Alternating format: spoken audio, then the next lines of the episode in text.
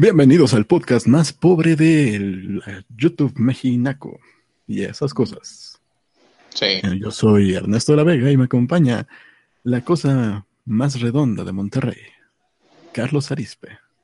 Hola, ¿qué tal? Mi nombre es Carlos Arispe. Al pedazo de baboso que acaban de escuchar hablar es Ernesto de la Vega. Y este es el podcast Pobre Podcast, que siempre se ha llamado así. Y que ustedes a partir de ahora tienen que aprenderse, porque es más sencillo, más corto, es más fácil que aprenderse pobres con acceso a que, que aprenderse cualquier otro nombre que nunca utilizamos en el pasado. Así que iniciamos Pobre Podcast con el primer eh, tema de este día, que es el tema más importante, el tema que más nos ha llamado la atención a nosotros, y es el tema de el episodio de Netflix de... No, no, no, es lo de Patreon contra la libertad de expresión. Ah, no, Black Mirror, ¿no, ¿no lo viste? ¿No? No, no, no, no lo vi. Yo tampoco, me dio una huevísima, así que vamos entonces a hablar de un conflicto que ustedes, bueno, no habíamos hablado de esto en este eh, podcast, pero fuera del aire hemos hablado largo y tendido de este, ya habíamos hablado al aire de este, de este tema. No, no hemos hablado al aire de este tema. La cuestión o el título de esto sería conflicto en Patreon, PayPal y YouTube. Y Mastercard. Y lo va, y lo va ¿eh? Y Mastercard. Y Mastercard también, ¿ah? Eso no me la sé. Y nos Sí. lo va a explicar Ernesto de la Vega. ¿Por dónde empezamos, Ernesto? Bueno, antes de empezar, les quiero recordar que si quieren mandar mensajes incómodos, No lo pueden hacer a streamlabs.com, diagonal pobre podcast. Pude cambiar la URL. Ah, ya lo cambiaste, muy bien. ¿sí? Y ahí pueden llegar sus mensajes. Streamlab.com, diagonal, pobre podcast. Así es. Su nombre de siempre, ustedes ya se lo saben. Hay que mandar a hacer calcas o algo. No sé. Y, y bueno, bueno, eh, ustedes ya saben cómo funciona, ¿no? Eh, Mandan ese mensaje, les cobra una módica cantidad y el mensaje aparece, suena, ¿no? Ahora ya nada más va a sonar en una voz robótica. Y bueno, nos pueden mandar lo que ustedes quieran. No vamos a poder evitar que salga al Lo aire. lo que ustedes quieren a partir de 6 pesos, ahí aparece una cantidad sugerida, pero no le hagan caso, pueden mandar menos, Pueden mandar menos, pueden mandar más. pueden mandar más. De plano dicen, este mensaje está muy manchado y estos güeyes me van a bloquear, pues manden unos 100, 150 pesos. Algo así.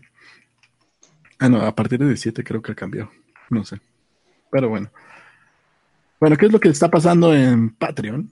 En Estados Unidos específicamente. Ahora, México. Ahorita hablaremos de las repercusiones y de cómo pasa, qué es lo que pasaría en México, pero en Estados Unidos, ustedes saben que hay una especie de brecha, como en Argentina, donde están los de derecha, los de izquierda, los moderados, los de centro, y ya hay un- divisiones de centro izquierda, centro derecha y la chingada, ¿no? En México igual, ¿no? Aquí están los fifís y los chairos. Ahora, eh, me gustaría que prosperara alguno de los términos que ha utilizado recientemente Andrés Manuel López Obrador para que fuéramos los dos bandos, los chairos y los eh, eh, conservadores mezquinos o conservadores canallas, entre algunos otros que hay por ahí. A ver cuál de todos triunfa y se pone de moda. ¿Te volviste a caer? Ah, Me, me agrada. ¿eh? sí, sí, sí. Y bueno, ahí en, en Estados Unidos. Hola, ¿qué tal? Soy de. Bueno, bueno. eh, conserva- mi pensino. Ah, caray. Ay, creo que te estás cortando, pero no sé si el que se corta eres tú o soy yo. Pero da igual, ¿no? Porque tú estás transmitiendo. ¿O Eh, es? estamos por Hangouts, entonces estamos los dos en el mismo lugar. Ah, o sea, ok. Bueno, es que te digo, no sé si de repente estás hablando o dejas de hablar porque medio te cortas, pero respecto a esto que estabas diciendo, ¿no? Ya para entrar al tema, eh, pues está esta brecha en Estados Unidos de liberales y conservadores, sería, ¿no? Republicanos. Eh, Republicanos, sí, sí, que son los conservadores. Sí, es demócratas, liberales y republicanos. Mm, No, los demócratas son los liberales. pues creo que los liberales ya se pasaron a Zen. Ah, ¿qué perdón? Sí, por lo que estuve ¿A centro? escuchando. Sí. Ok, ok, muy bien. En fin, esto Hmm. Voy a tratar de abrir el ah, para que me y nadie dijo nada, ¿eh? porque era Milo. Le quitaron el Patreon. Nadie dijo nada, porque es Milo.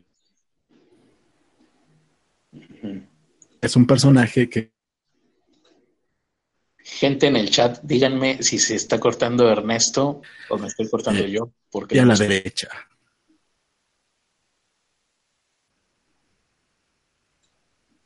Ernesto se. Y nos está diciendo Casears que eres tú el que se está cortando, Ernesto. ¿Soy yo el que se está cortando? Y gente- Habla lo que me reconecto. Muy bien, vamos a darle la bienvenida a la gente que está aquí en lo que Ernesto trata de arreglar ahí su conexión. Podemos empezar con Jetsi Antonio, Beto González, aquí ya está, Kim de Sim, Francisco Apango, Miguel Miriel, Esteban SJ, eh, Casears, José Morales, Lam Recon. Lam Recon hace mucho que no lo veía, ¿eh? Nos pregunta Lam Recon que si ya vimos Bandersnatch. No la he querido ver, me he negado a verla porque me da mucha flojera a priori lo que se está hablando de ella en las redes sociales. Ruth Hernández, saludos. Ruth Hernández, ayer no vimos tus mensajes porque creo que ayer Ernesto tenías mal configurado el chat y nada más estabas leyendo unos cuantos. Me di cuenta ya cuando vi la repetición que mucha gente mandó su, su fecha para que lo buscáramos. Qué bueno que no las viste porque de todas maneras, qué hueva haberlos buscado a todos, pero ahí estaba Ruth Hernández y no la alcanzamos a ver ayer. Jetsi Antonio ya empezó Popó, pobre podcast. Sí, sabíamos que eso iba a, surgir. Por eso es que nuestro hashtag oficial es pobre pod. Y bueno, vamos a ver ahora, Ernesto, si ya puedes eh, recuperar la conversación. Mm, Ernesto, Ahí voy, todavía no termino. todavía no. Ah, ok, estás ahí arreglando cosas. Bueno, aprovechando que estamos haciendo este paréntesis, recuerden el tema de que estamos tratando en este momento es el de problemas en Patreon, PayPal, eh, YouTube, Mastercard, y que si esto llega a más, sería una especie, recuerden ustedes el apocalipsis de YouTube, el apocalipsis de anunciantes, bueno, eh, con el apocalipsis todo el mundo huyó hacia, los, hacia el crowdfunding. Si esto sucede, bueno, vamos a, vamos a enterarnos dentro de unos cuantos minutos cómo es el problema que se está gestando. Podría significar que los creadores nuevamente tendríamos que huir a otros temas de obtener fondos para seguir haciendo contenido gratuito, que ya no es tan gratuito. ¿eh? Este Internet ya está dejando de ser más gratuito. A ver, creo que ya. Vamos a ver si ya lo conseguimos, Ernesto. Adelante. Sí, bueno, como dije, en los anteriores meses sacan a Milo Yiannopoulos de Patreon. Nadie dice Eh, nada lo porque que pasa es es- que no se escuchó muy bien cómo habías iniciado la, la narración, así que igual desde el inicio. Bueno, pues ese era el inicio, de hecho.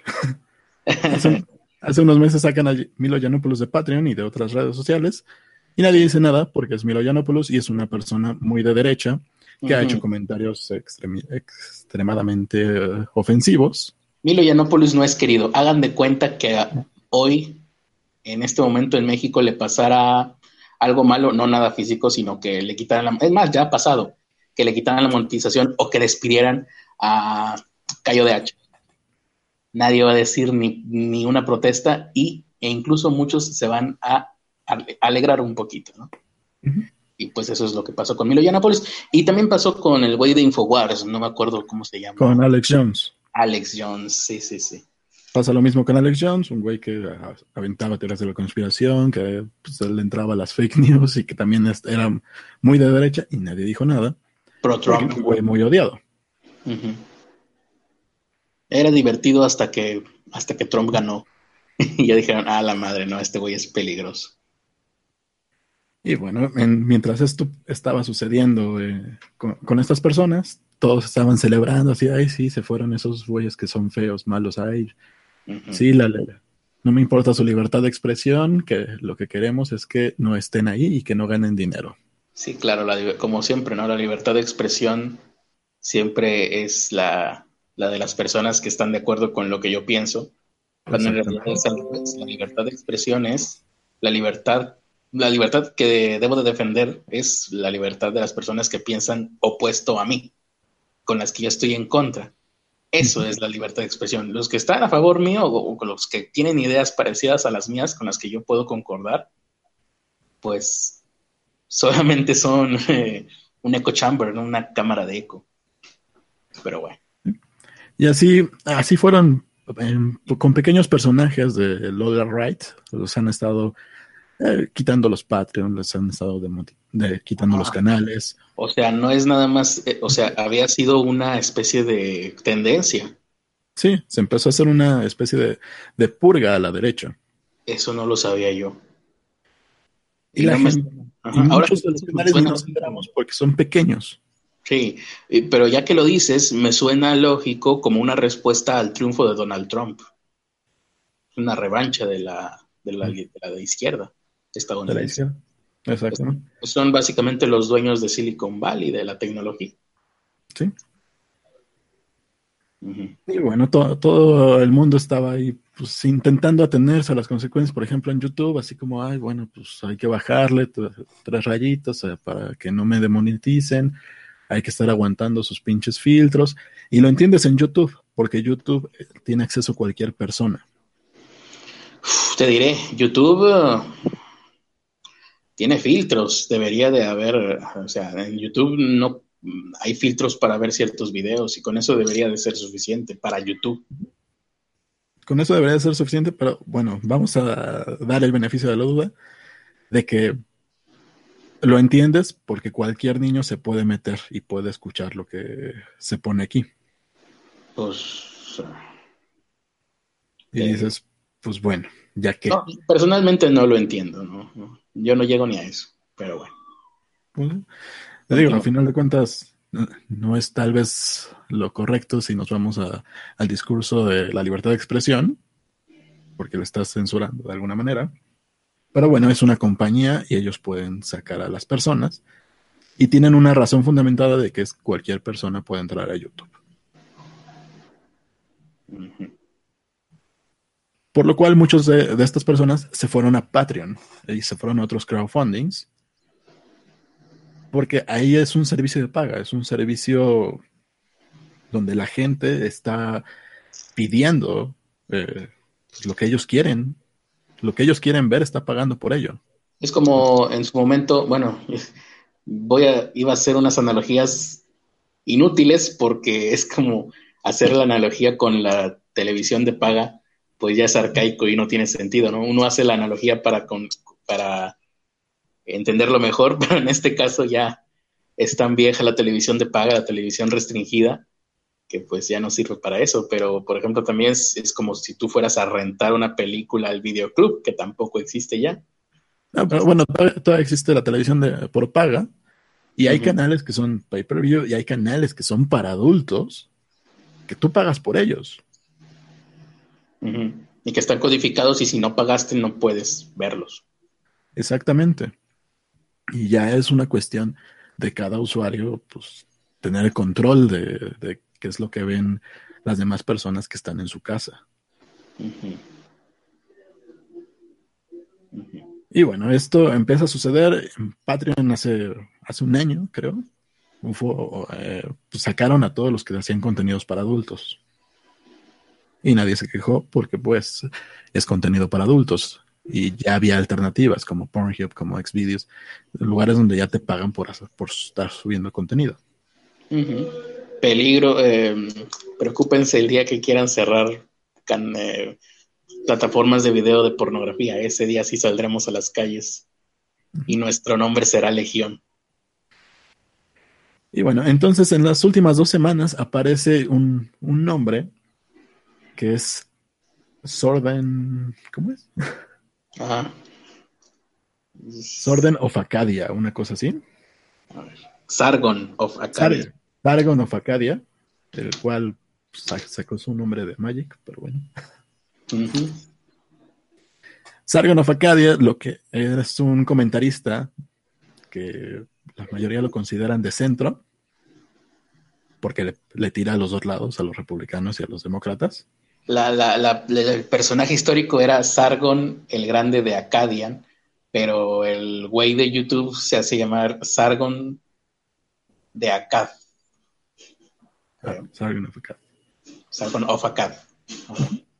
Y bueno, esta, esta persona que se consideraba, entre los demás youtubers lo consideran de centro, él mismo se considera un liberal y normalmente ataca a ambos lados, a izquierdas y, y derechas. Pues es un crítico. Sobre todo se va, pues ni siquiera es atacar, o sea, critica, comenta acerca de las cosas que hacen los de la, far right, la izquierda lejana, digo, la derecha lejana y la izquierda lejana. Bueno, la extrema izquierda y la extrema derecha, más bien, porque eso de lejano suena raro. Bueno, sí. es como un H3H3, el, el güey que hace blogs y podcasts y que pues ahí hizo un crowdfunding para un uh, güey que los demandó porque ellos utilizaban pedazos de videos de otras personas para criticar esos videos. Ganaron la demanda y bueno, eh, ahí siguen. Em, o por ejemplo, pues aquí en, México hay muchos, ¿no? Sí. O, pues, eh, también hay en España. En España creo que hay muchos, más que en México. Ajá, ajá. Y, son este las personas que hacen videos con voz en off, ¿no? Básicamente. Y con voz en off y de, repente sale él en cámara, y gordito chistoso. Ah, sí, ah, no sabía que ya había hecho su face reveal. Bueno, sí, tiene todo el sentido, porque, como les decía, es Sargon de Akkad, Sargon of Akkad, pues es un güey que se hizo famoso, popular, creo que a raíz del Gamers Gate, hace un par de años. Hubo ahí toda una controversia con el feminismo, los videojuegos, algunos canales de YouTube feministas que mentían deliberadamente para hacer parecer que los videojuegos eran más machistas de lo que en realidad eran, o más violentos con las mujeres de lo que en realidad eran, y voces como la de esta persona y muchos otros en YouTube, eh, pues empezaron a demostrar con pruebas que mentían, y pues los tacharon, por eso los tachan de, derecha, de machistas, de patriarcales. Sí, los de derecha los, los, tachan de izquierda y los de izquierda los tachan de derecha. Porque huevos, porque se les hincha En algún momento, en, una, ah, bueno, creo que tú vas a comentar lo de la Bitcoin, ¿no? Ah, sí, en, hace un año, en el 2017. Ah, 2017, tan poquito tiempo ha pasado. Sí, en el 2017 esta, esta persona se presenta en la Bitcoin. Enfrente estaba una, una, panelista, no me acuerdo cómo se llama esta mujer. Anita Sarkisian. Anita Sarkisian, quien, a quien obviamente ha hecho videos en contra de esta persona, de lo que dice esta persona. Y esta Anita Sarkisian, como eh, pues la verdad es que ahí sí se vio como una falta medio de ética, como si fuera chicarcas. Mientras él estaba ahí sentado sin hacer nada, escuchando nada más, tomando notas. Y grabando, creo. Como... Ni, siquiera estaba, grabando, lo grabaron por otros lados. Ah, Llega eh, esta mujer, está de panelista y lo... Pues prácticamente fue como, este pendejo me ataca y gana dinero por eso. Ajá. Como Anita Sarkisian también lo hace. Como Anita Sarkisian también lo hace. Y pues, de cierta manera es poner en riesgo a una persona que está dentro de tu auditorio, lo cual no está padre. No sé si llegaron a sacar a Sargon de acá, de ese lugar. No recuerdo. No sé si tú supiste. No, no lo sacaron. Él presentó de todas formas una denuncia por. Pues porque lo puso en riesgo, porque pudieron haber hecho algo.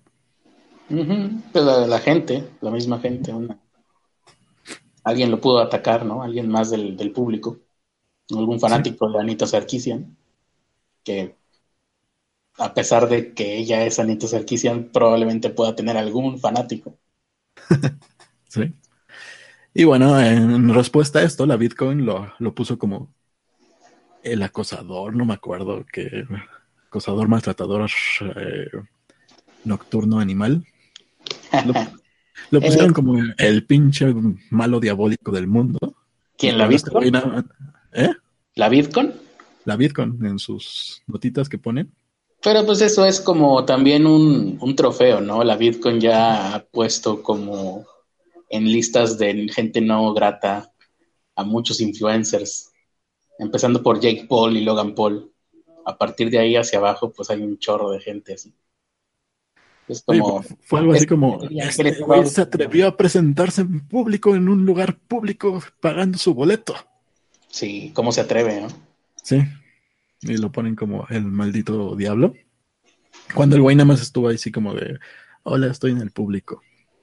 Poniendo atención y tomando notas, probablemente sea la persona que más atención le estaba poniendo a la panelista, esta Anita. Pues sí. En fin, eso pasó en el 2017. Hace dos meses, esta persona, este es, como que llamamos Sargon. Sargon, ajá. Digamos, a partir de ahora, Sargon a secas para los cuates. Sargon a secas para los cuates. Este, este voy a hacer un streaming en un canal que no fue el suyo. Con unos neonazis. Estuvo de invitado en un canal, ¿no? Estuvo de, pues de invitado, entre comillas, ¿no? Estaba ahí yendo a defender su punto.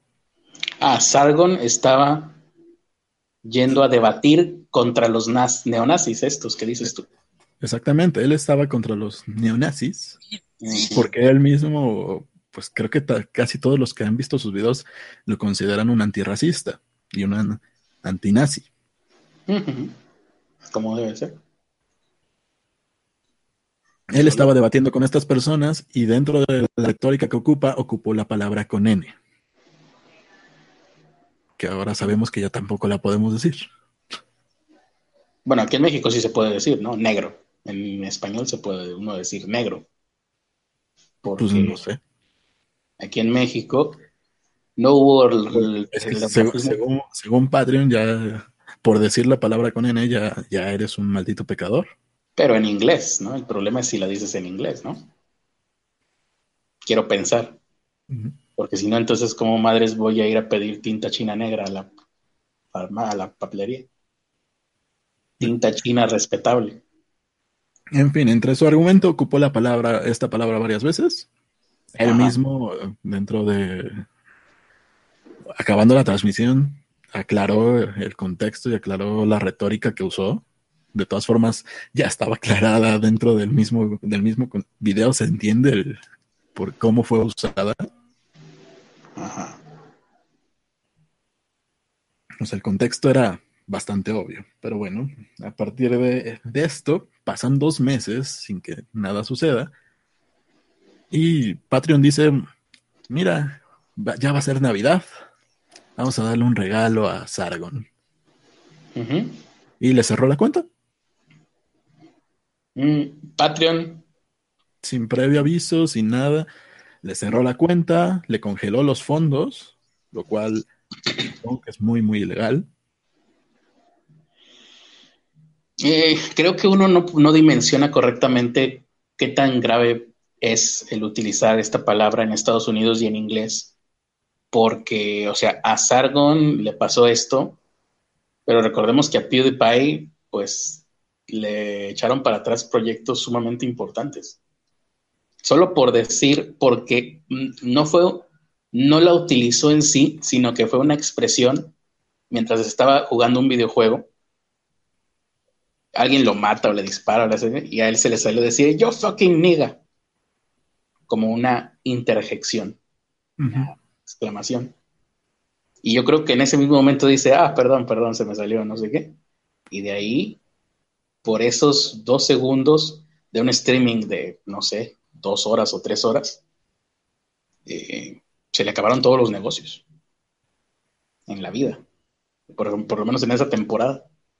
Y ya no volvió a salir en YouTube Rewind ni nada. O sea, creo, creo que es de, más, no podemos comprender para los estadounidenses lo que significa hacer es algo así. Nos suena ridículo, ¿no? Pero pues. Pues es que, o sea, si una palabra está en el diccionario, pues se puede usar. O sea. Y, y de todas formas el contexto importa, ¿no? El contexto importa cada vez menos por lo que se ve. Pues sí. En fin. Eh, ¿qué, qué, pasó después de esto? bueno, empezar, empezaron a hacer videos de, oigan, es que esto está, esto está sucediendo y no me dieron ninguna explicación. Y Patreon lo que hizo fue darle explicación a otros usuarios. A ver, ¿cómo, cómo? Ah, o sea, en vez, de, darle la explicación a él, le dio la explicación a los usuarios que le, estaban apoyando en Patreon. Poniéndolo como, sacando de contexto las cosas que dijo, poniéndolo como un racista, poniéndolo como un eh, misógino, etcétera, etcétera. O sea, Patreon se puso a editorializar. Patreon editorializó mandando mensajes dentro de su propia plataforma. Es como si de repente Vancomer me mandara así una circular de, oye, fulanito, que es nuestro cliente, este, le congelamos sus cuentas porque tal y tal, y eso está muy mal, ¿no? Y a mí qué chingados me importa.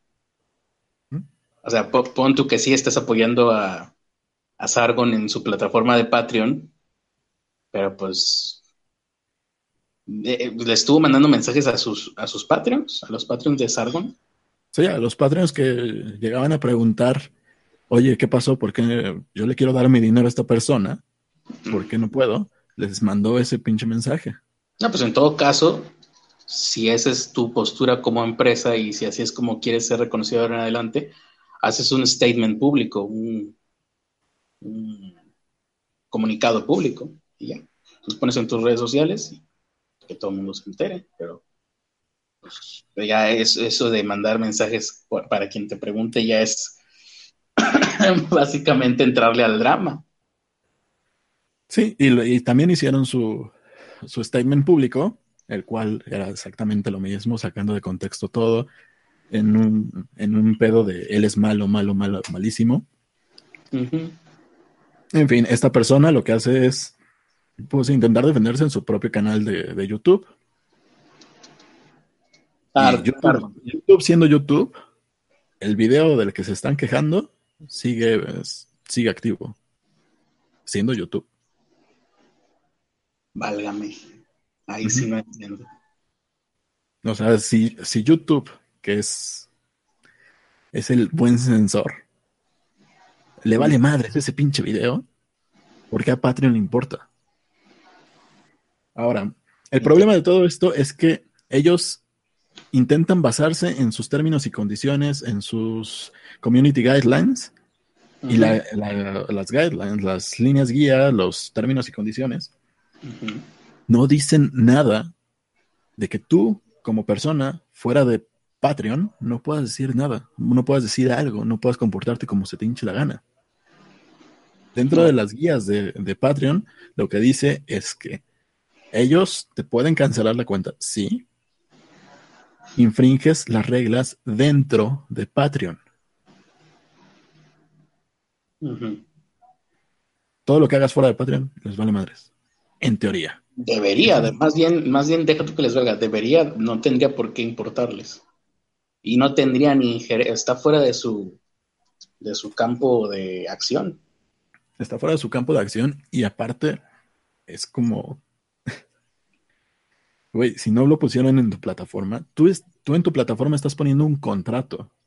Cuando menos, no sé cómo se maneja en Estados Unidos. El problema de la ley de Estados Unidos es que es demasiado ambigua. Pero en México es, está muy marcado. Si tú tienes unos términos y condiciones, si tú tienes una, una guía, te tienes que regir por esa guía y se tiene que aplicar a todos por igual, porque si no estás estableciendo discriminación, porque si no estás haciendo fraude, porque te metes en muchos líos legales en México. En Estados Unidos pueden abusar de este contexto de es que nosotros también tenemos libertad de expresión y como medio para usar la libertad de expresión corremos a la gente.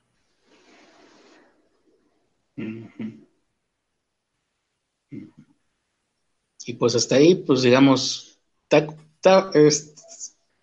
me parece incorrecto lo que hace Patreon, pero digamos que no hay mucho que, hacer o, mucha forma en que actuar hasta este punto de la historia, ¿no? Hasta este punto de la historia. ¿Qué es lo que hace la gente? Pues lo primero que hacen es irse a otras plataformas. Como debe de ser también.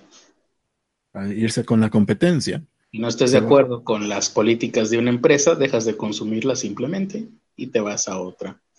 Por eso es importante que no existan monopolios y por eso en Estados Unidos se supone que hay leyes antimonopolios muy fuertes. Gente que ha sido, o más bien empresas que han sido acusadas de esto son Microsoft, eh, la propia Facebook. Mm, no sé si próximamente también Patreon y PayPal.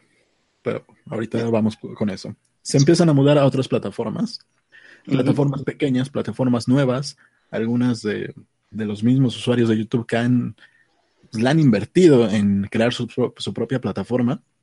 Para recaudar fondos. Para recaudar fondos.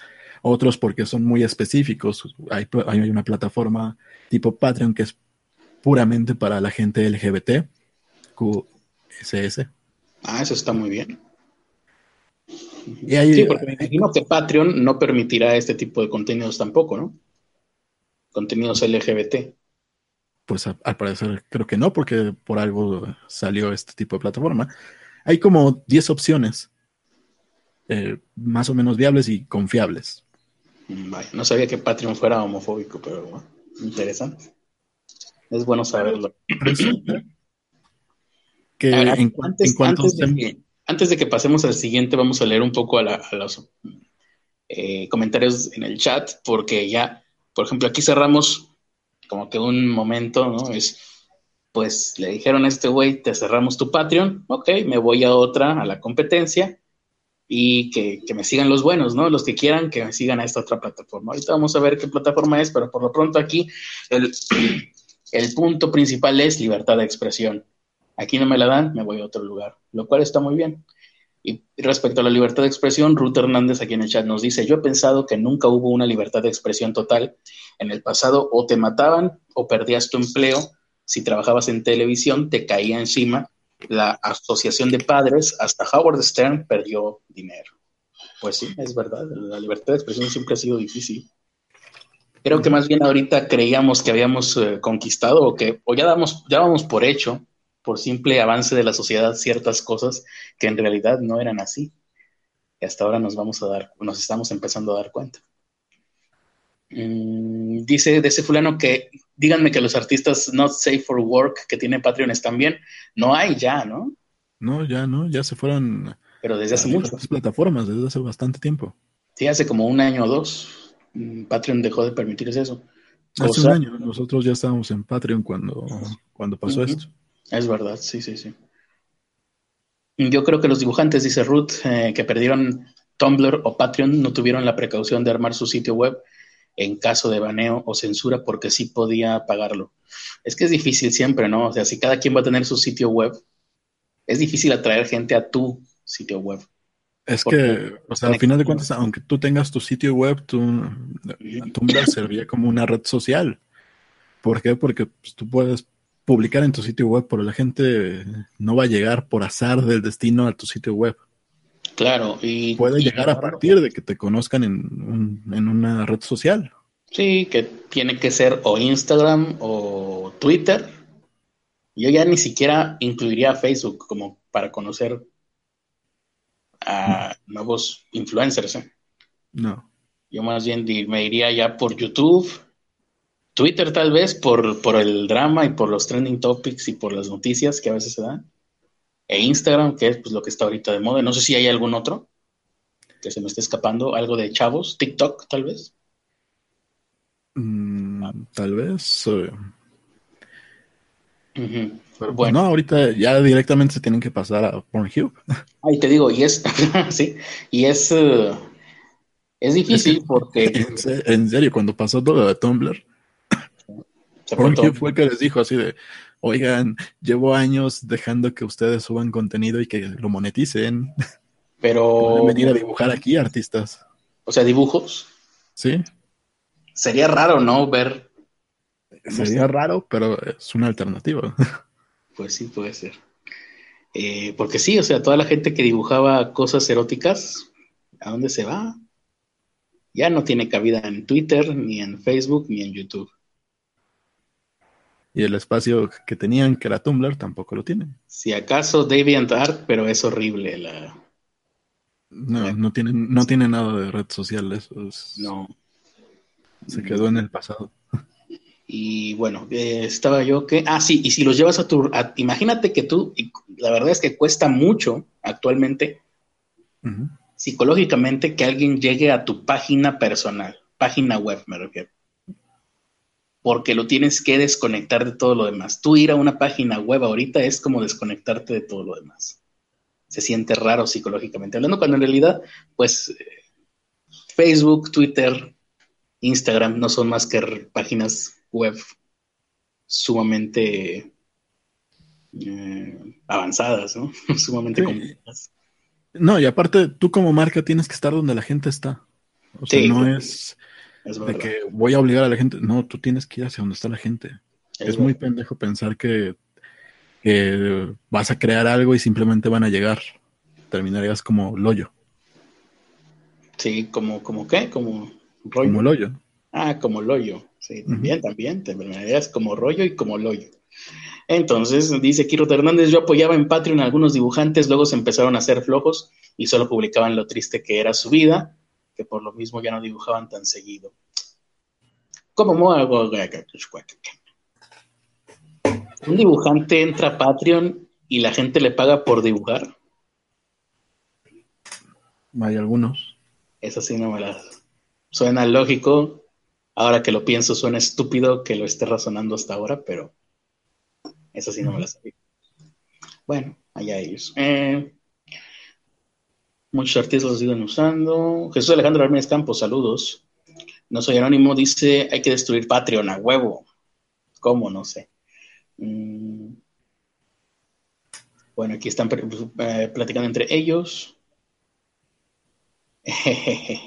Aquí dice Ruth Hernández, me sorprende que nadie esté reportando Patreons a Hacienda, como pasó con las Cam Girls o los Snapchat Premium. Es que eso también eh, fue un ataque político, ¿no? A lo mejor ahorita sí, a ver cómo lo hablamos un poquito, pero... Pues sí, aparte, digo... Todo es política. Al final de cuentas, mientras no hagas nada ilegal, pues no, no, aunque te hagan una ¿Cómo se llaman estas madres cuando van a checarte lo que tienes? Uh, auditoría. Auditoría. ¿Te refieres a auditoría o te refieres a cateo? No, una auditoría. Ah, auditoría. Aunque te hagan pues, una eh, auditoría, si no has hecho nada ilegal, no pasa nada. O sea, ganaste, ingresos por, por, internet y los declaras como ganancia de contenido. No, ese es el problema. Las cam girls, no, muchas de ellas seguramente no estaban declarando nada. Pues qué güeyes, porque todo, todos los, los movimientos eh, vía tarjeta son identificables.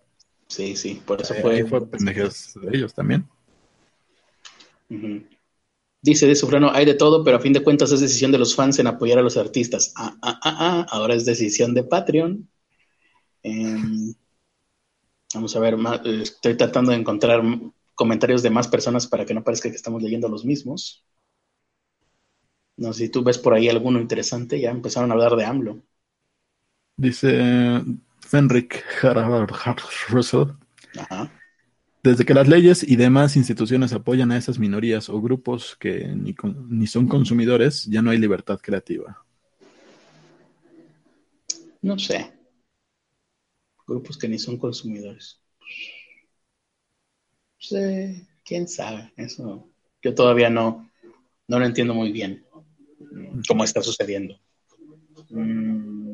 Dice, no soy anónimo, a mí se me saca de onda que digan que ya no hay libertad creativa, es justificar tu pésima creatividad con la censura. Hmm. Interesante punto también, ¿eh? porque entonces ahora todos vamos a terminar como Chespirito, dándole vuelta a la, censura, pero de, la, de formas ñoñas. O sea, Chespirito en ocasiones llegaba a hacer chistes picantones, pero pues los tenías que hacer bastante ñoños. O bueno, todos vamos a terminar haciendo comedia del Loco Valdés y de Alejandro Suárez y de Héctor Lechuga, ¿no? Los polivoces. Pues sí, o sea, es, es, regresar otra vez a, a, lo que ya habíamos superado. O sea, yo no, yo, eh, imagínate, los polivoces querían en su momento hacer dos güeyes del ejército haciendo chistes, no podías hacer güeyes del ejército, pues se ponían como güey scouts. Ah, esos son los las suertes que vamos a tener que empezar a hacer. Uh -huh. Puede pues ser, sí, pero no sé cómo va a afectar eso. O sea, ¿de qué afecta? La creatividad la afecta. Pues sí. O sea, ponle tú, se hacen contenidos más family friendly. Pero estás dejando, está, o sea, al final de cuentas entras en esta parte de pues, lo, que, lo que la plataforma quiere es que la gente no piense, que la gente no pueda tener una opinión distinta, un punto de vista distinto a lo que ya conoce. Sí, no, no que no piense, sino que piense como debe de ser. Eso es el buen sensor. Como ellos quieren que piensen, no como debe de ser. Como ellos creen que debe de ser. O sea, la, la, la opinión con la que está de acuerdo YouTube. Exactamente.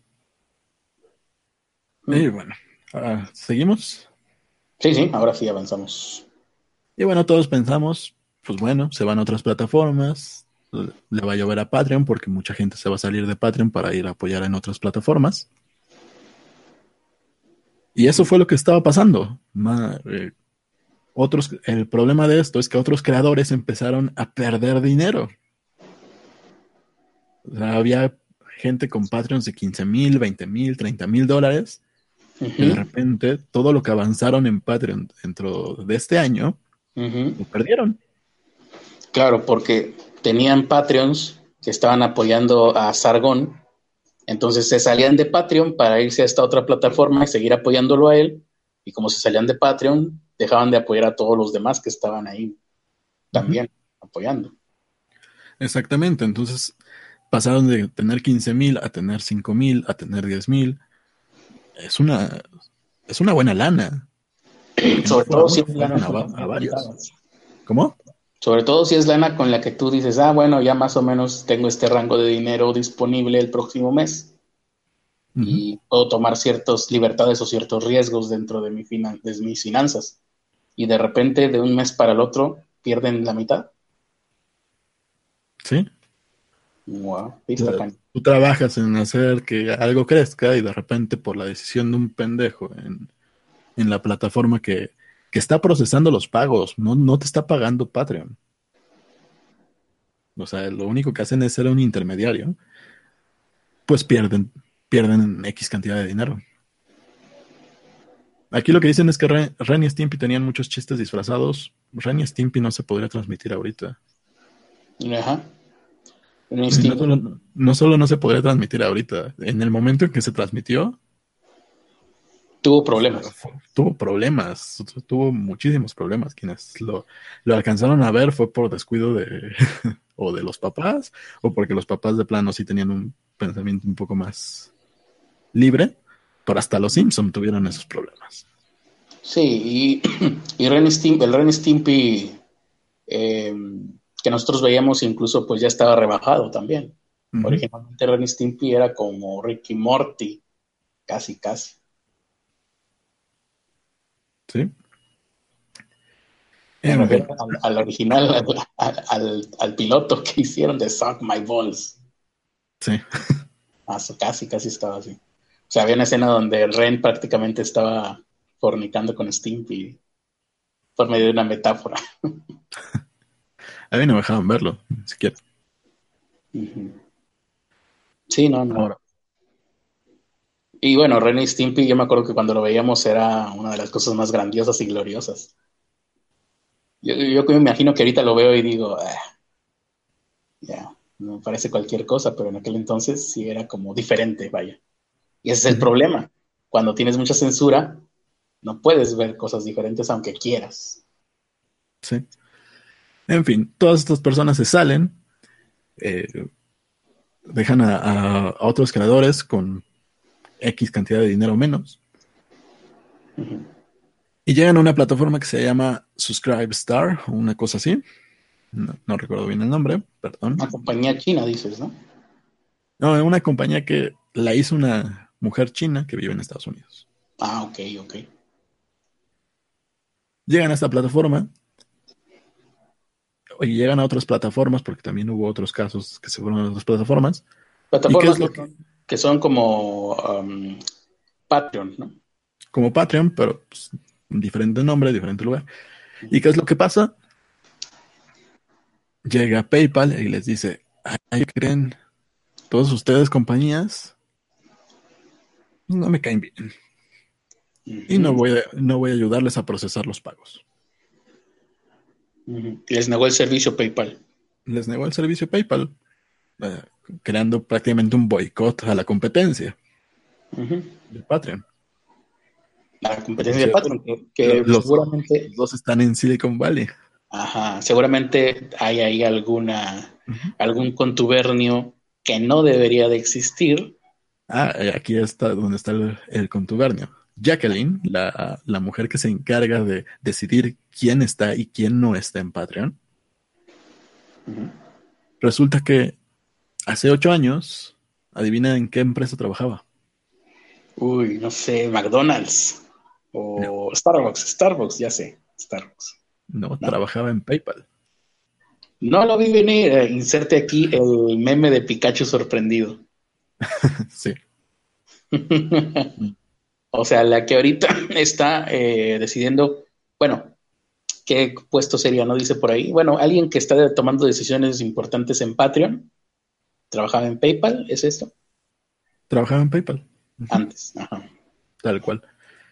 no, me acuerdo cómo se llama su, su puesto, pero prácticamente son los sensores. Ok, ok. En fin, esta mujer eh, va un, hace una llamada con uno de los creadores que fue a quejarse porque pues, perdió 5 mil dólares por la pendejada de ellos. Y en la llamada le dice que, eh, que todo lo que dijo el CEO en la, en la entrevista que fue a principios de año, que fue con este, ¿cómo se llamaba este? Ruben Reports. No tengo ni idea de quién es. Un güey que entrevista a Ben Shapiro y a todos esos güeyes. Ah, no, no, no me suena.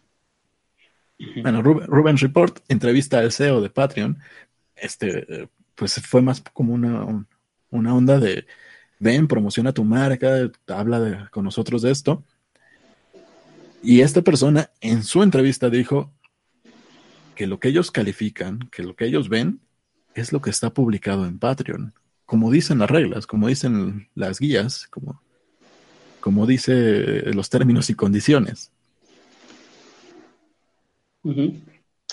Sí. Y, esta otra persona, esta Jacqueline, la, que está encargándose de decidir quién, quién puede o no recibir dinero. El sensor bueno, llamémosle. Llamémosle el sensor bueno.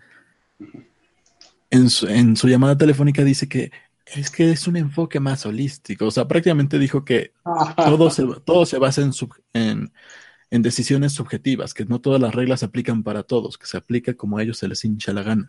Es la versión gringa de por mis pinches huevos. Exactamente. ¿Por qué hiciste eso? en lugar de decir porque se me hincharon los huevos, uno va a decir, ah, porque apliqué un enfoque holístico. Suena chingón.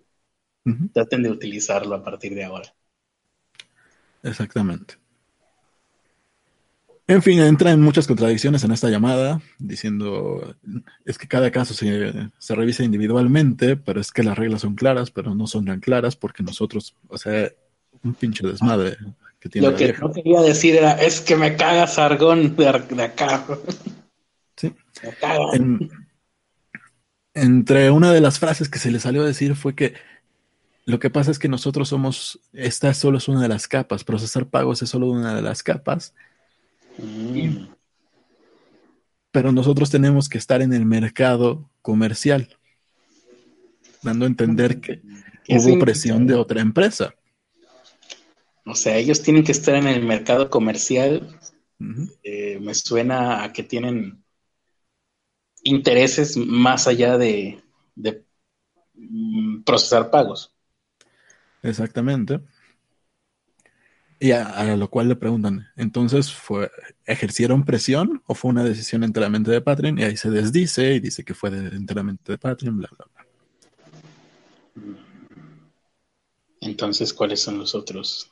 ¿Cuál es el mercado? entonces, ¿cuáles son las otras capas, no? ¿Cuáles son, sí, ¿cuáles son las otras capas? En fin. La de Superman y la de Batman. Adiós, clic y le cuelga. Todo parece como pues, ya la cagaron, piden disculpas y, y comanse un pan o algo por el estilo. Pero en vez de eso, sacan una nota entrevistándose con el New York Times, acusando una vez más de cosas. Por lo menos no, fue, por lo menos no fue en el Wall Street Journal. Por lo menos. acusando una vez más de cosas que no son a este Sargon, sacando de contexto que se dice, lo que se hace. Sacaron, los de PayPal se entrevistaron con el, ¿cómo dijiste? los de Patreon.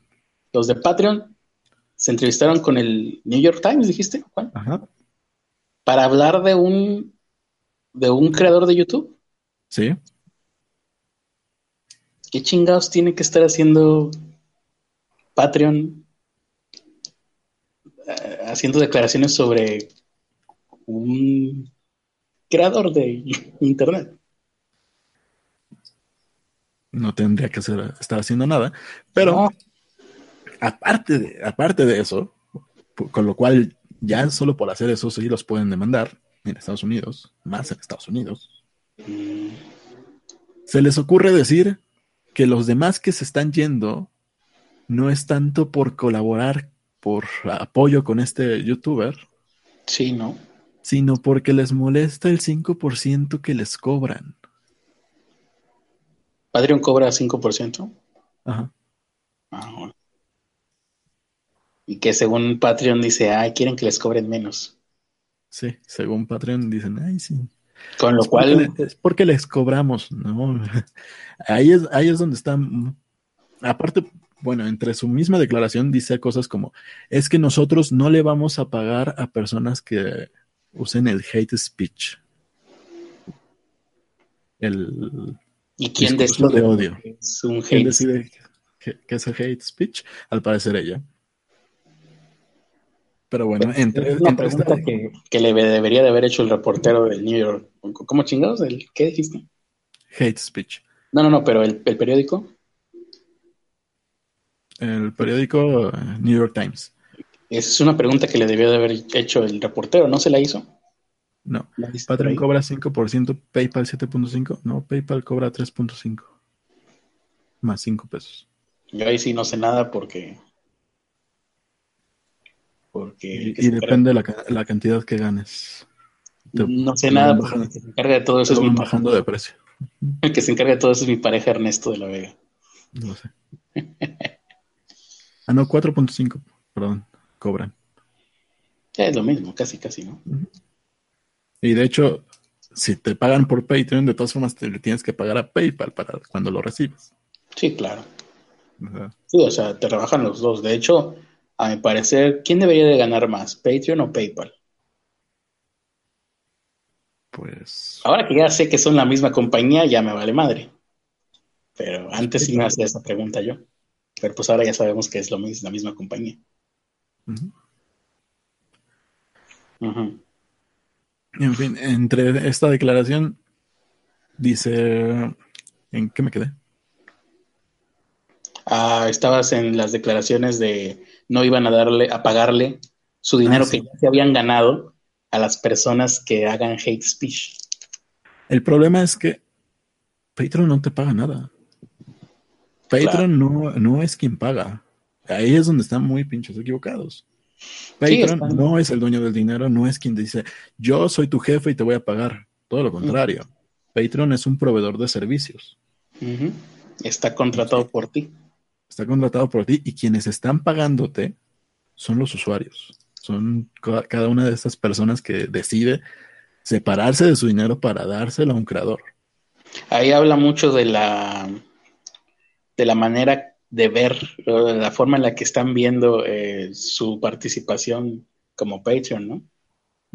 Ellos están haciendo un casicazgo.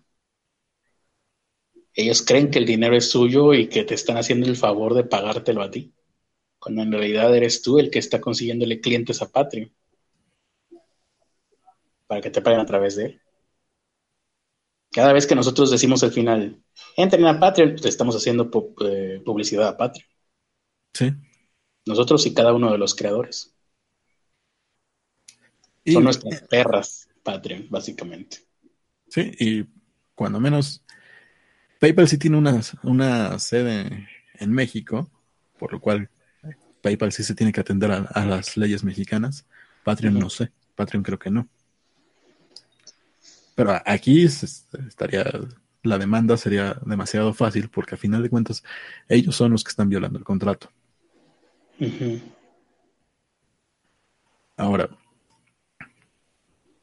la otra declaración que hizo fue, no importa, nos encanta la, queremos que haya competencia.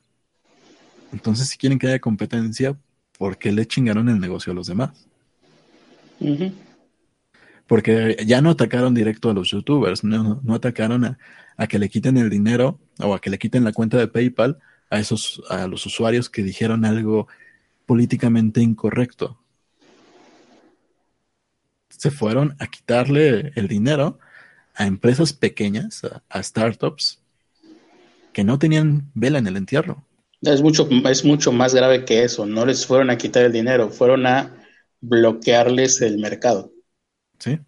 Si se, si se llega a probar, no sé si se pueda probar esa acción, es un delito muy grave. Sí, es boicot empresarial. Porque te estás metiendo con, con, el corazón mismo de Estados Unidos, que es el capitalismo radical.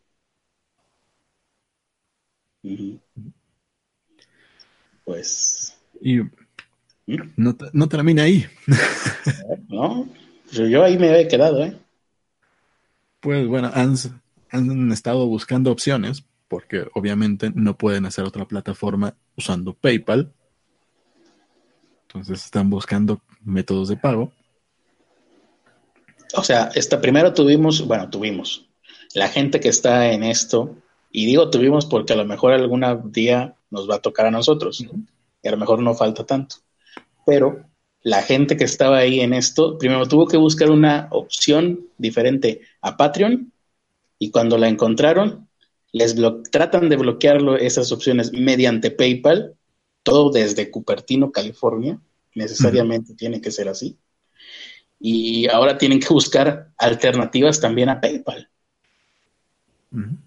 Lo cual, ya, para mí ya es el colmo eso. eso, es, eso, es, muy grave. Eso es igual de grave que el, eso puede desembocar en lo que en los noventas fue la comparecencia de Bill Gates ante el Senado, ante, no, ante la Suprema Corte de Justicia.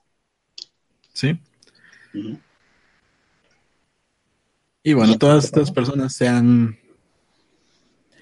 Esas, estas personas no han perdido dinero. O sea, estos youtubers no perdieron dinero porque todos ellos pusieron su propia página donde están recibiendo los donativos y donde se están suscribiendo mensualmente, irónicamente usando PayPal.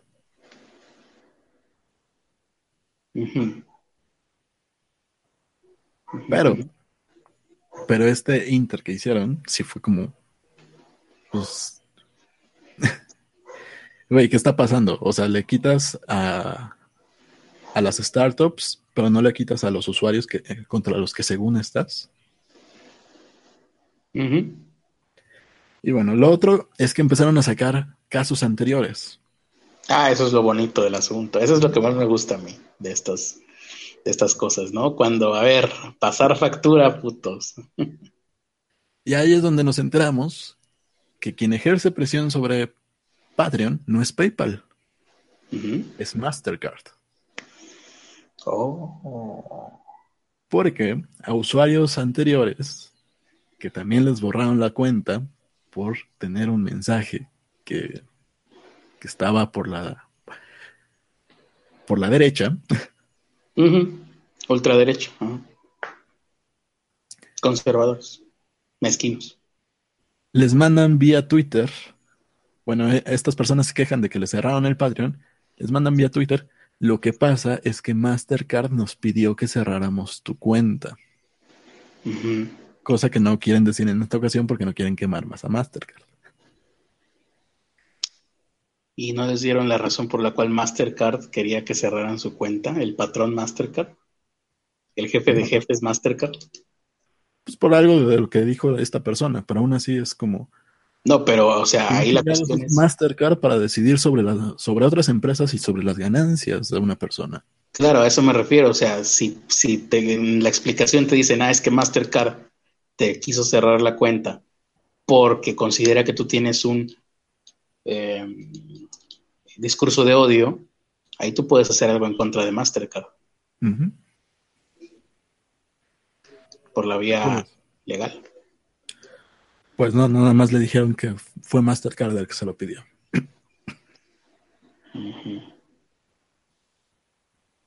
Entonces Así ahí que- entra Mastercard en la ecuación. Ahí es donde entra Mastercard en la ecuación. Y al parecer, pues han sacado así a muchos otros usuarios.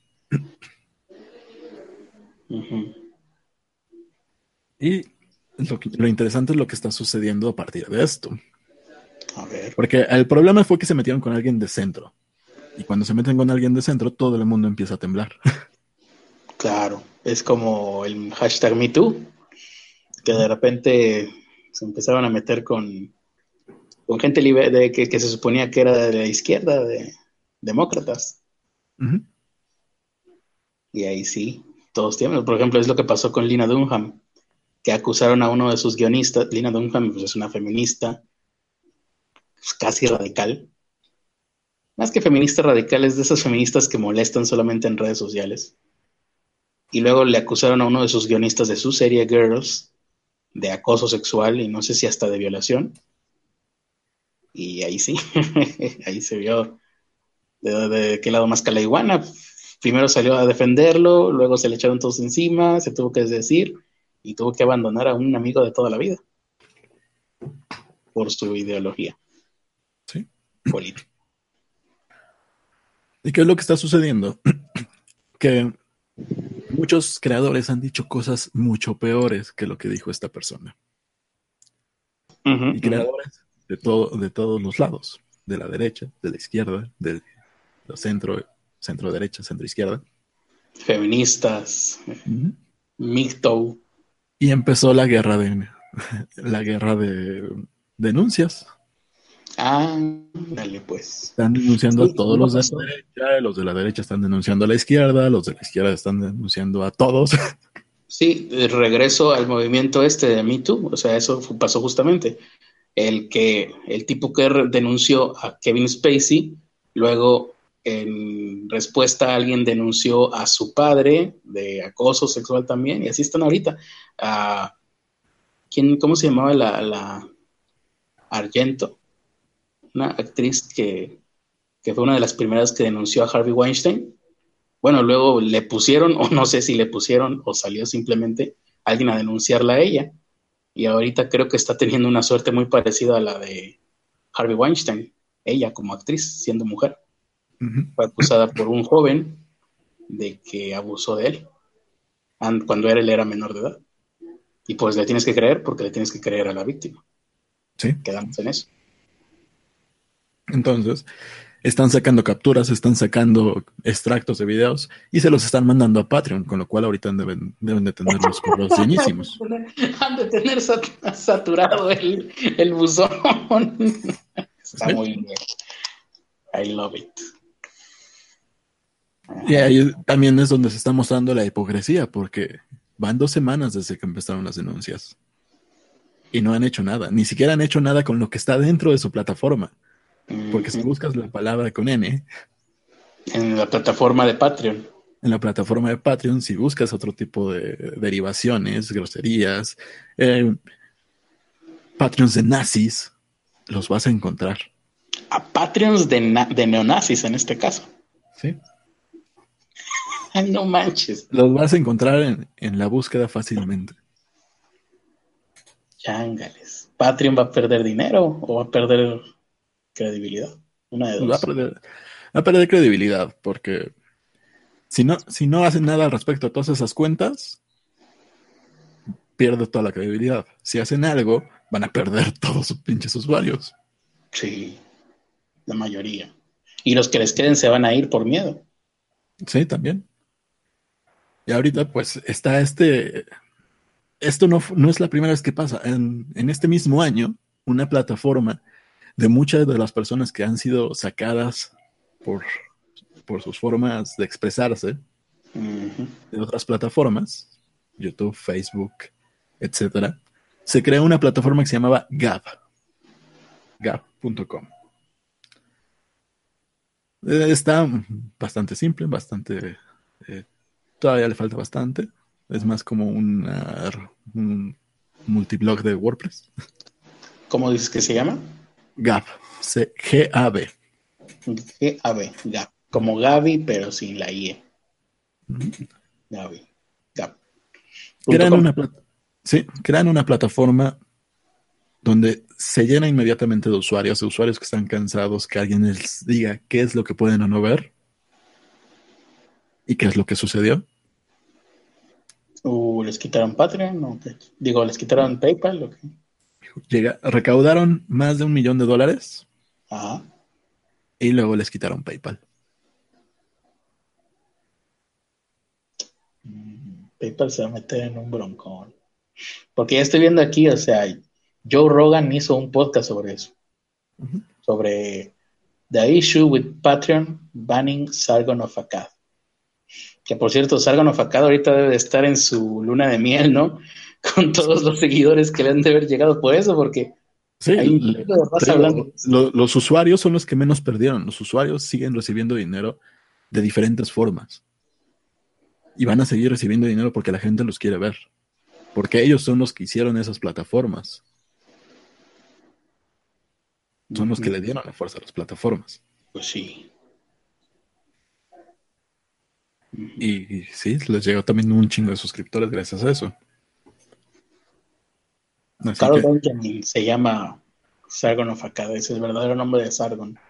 Carl Benjamin.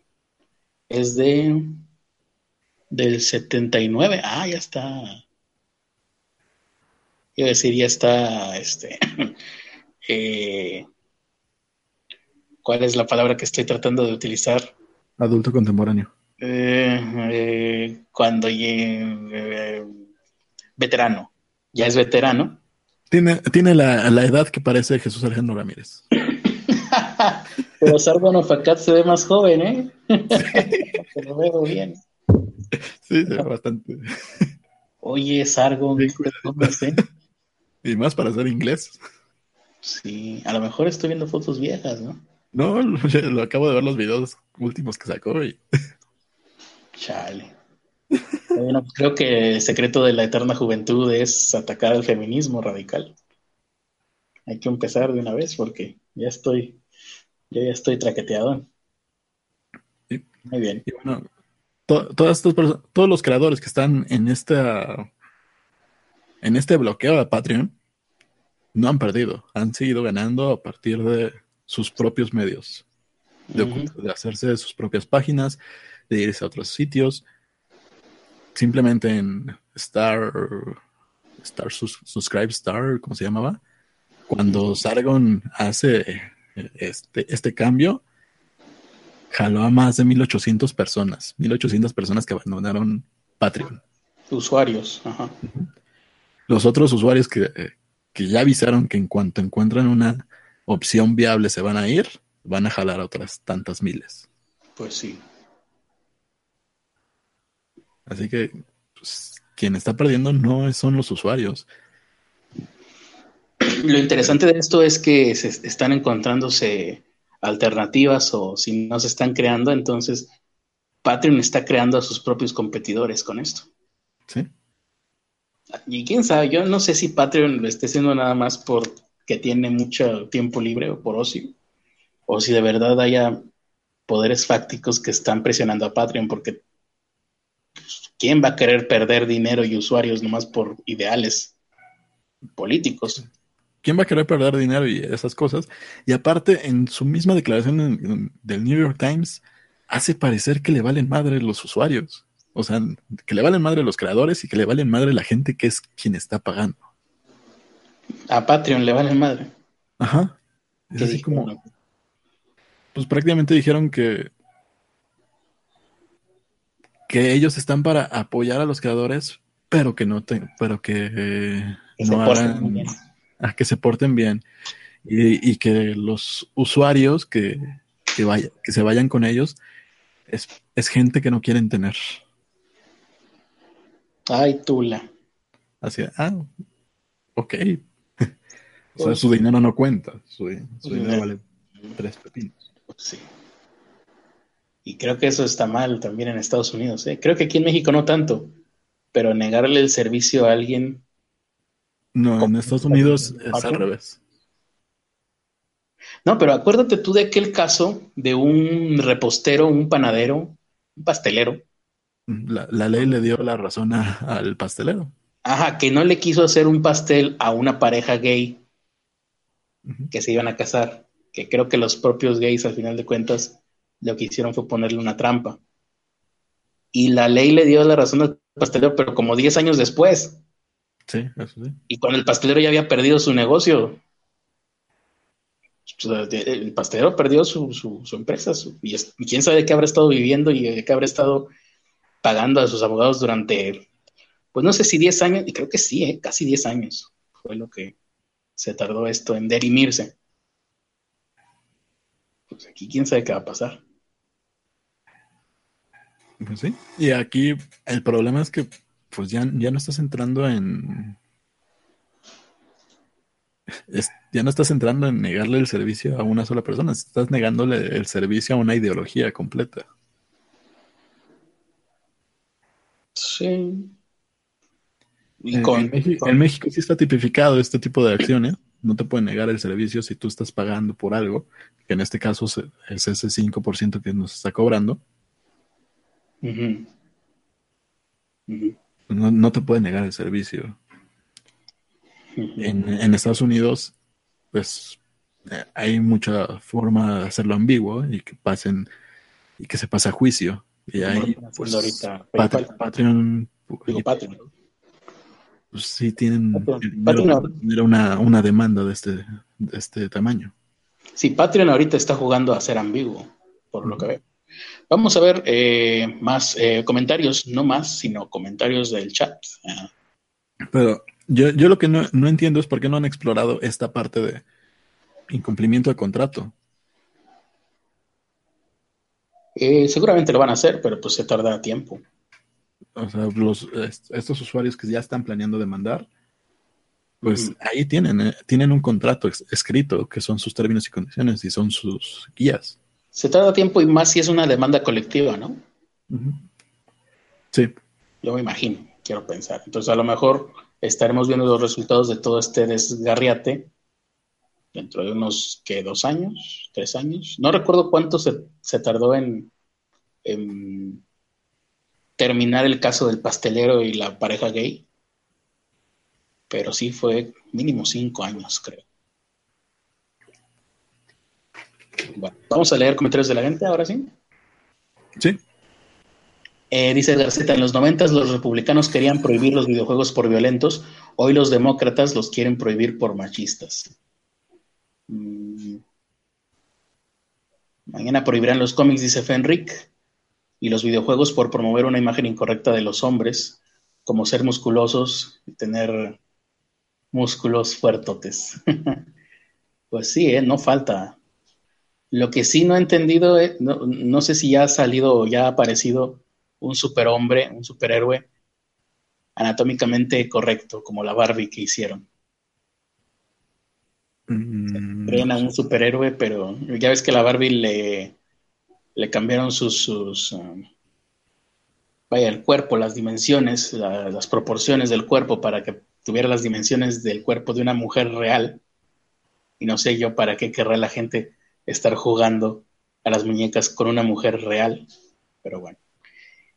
Y ahora deberían de hacer un cómic donde dibujaran a un Batman y a un Superman y a un hombre araña con las dimensiones corporales de hombres reales. de hombres reales, hombres, de hombres, este, ¿cómo se dice? Sedentarios también, porque esos son los hombres de verdad. Los hombres de verdad tenemos curvas. Em, aquí había un comentario de holístico. Ah, de ese fulano decía, aprendí la palabra holístico por Dirk Gently y lo que había entendido era que tenía que ver con hacer todo lo pendejo, como se te ocurre en el momento. No, ese es el problema. la palabra holística o holístico fue secuestrada por el New Age, lamentablemente. Eh, desde los 80s, 90s fue secuestrada por el New Age. Pero holístico originalmente, ya nadie va a querer usar la palabra holístico, pero originalmente pues era eh, una visión en donde ocupabas múltiples factores, donde tratabas de ver el, cuadro completo en lugar de eh, concentrarte en algo específico. Mm, pero bueno, ¿para qué nos molestamos en describirla? Igual ahí está Wikipedia y de todas maneras ya nadie la utiliza con ese con esa acepción. En el estudio Unicornio también hablé de eso, creo. Ah, sí, ya tiren la, maldita basura, esa palabra no sirve. Sí, es que hay un enfoque holístico en la administración que también es una mamada, porque originalmente era un enfoque 360, un enfoque que tomara en cuenta la vida del empleado, los tiempos, tiempo para tener, tiempo para trabajar, tiempo para vivir, tiempo para todos los desmadres que requiere una persona normal y se terminó convirtiendo en algo espiritual y el enfoque holístico de la magia y de ¿cómo se llaman estos güeyes? Los de el pensamiento eh, optimista. Sí, pensamiento También, el optimismo. como, sí, sí, eh, lo que pasa es que no estás viendo un, no tienes una visión holística, tienes que pensar positivo para chingan a su madre, güey. Nada de eso era holístico. Y en el caso de Dirk Gently, fíjate, creo que la utilizaban un poquito como, correctamente, porque lo que hacía Dirk Gently era eh, dejarse llevar por, la intuición. No sé si Dirk Gently, a mí la verdad es que yo nunca entré en la convención de Dirk Gently. No sé si habrá sido el humor inglés o incluso hasta el acento, lo que no me permitió meterme bien, aceptar bien. Eh, lo que sucedía, ¿no? Siempre me estuvo molestando y creo que dejé de verla. Pero eh, no sé si nunca llegué, a saber si era una especie de parodia o u homenaje al detective Cooper de, Twin Peaks, interpretado por. ¿Quién era? Kevin McLachlan, creo. Creo que se llamaba así. Esposas desesperadas. Ándale. O el, de How I Met Your Mother, el capitán, no sé qué chingados. También ahí salía. Eh, que, que, hacía, todo así por intuición, pero intuición ridícula. Este, pero pues en, el caso de Dear Yankee creo que sí medio trataban de utilizar correctamente la palabra holística. Pero ya nadie la utiliza así, así que tiren a la basura esa palabra, ya no sirve, la echaron a perder los de la ideología New Age. Y tan bonita palabra, carajo. Em, dice aquí, también eh, eh, no he visto a gente, dice Ruth. Bueno, saludos a Jesús Alejandro. Em, dice Ruth, no he visto a gente haciendo escándalo por la serie de Mr. Pickles y ya tiene tres temporadas. ¿Cuál es la serie de Mr. Pickles? No me suena. Ni a mí.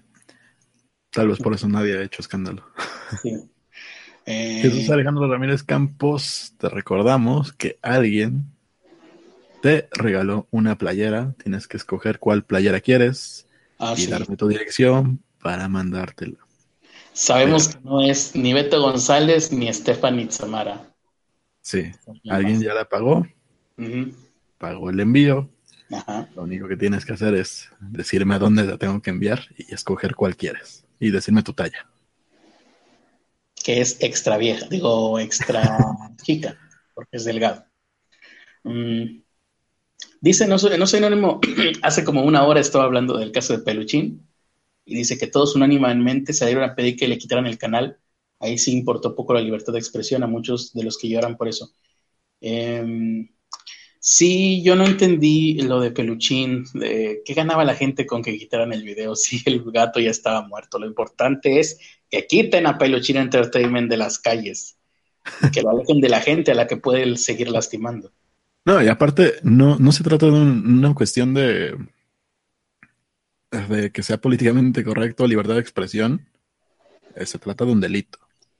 Sí, claro. ahí sí cualquier plataforma tendría sentido, porque al final de cuentas es un delito. Estás matando a un pinche animalito de, la manera, de una manera cruel. Y no, y no para alimentarte, ni siquiera.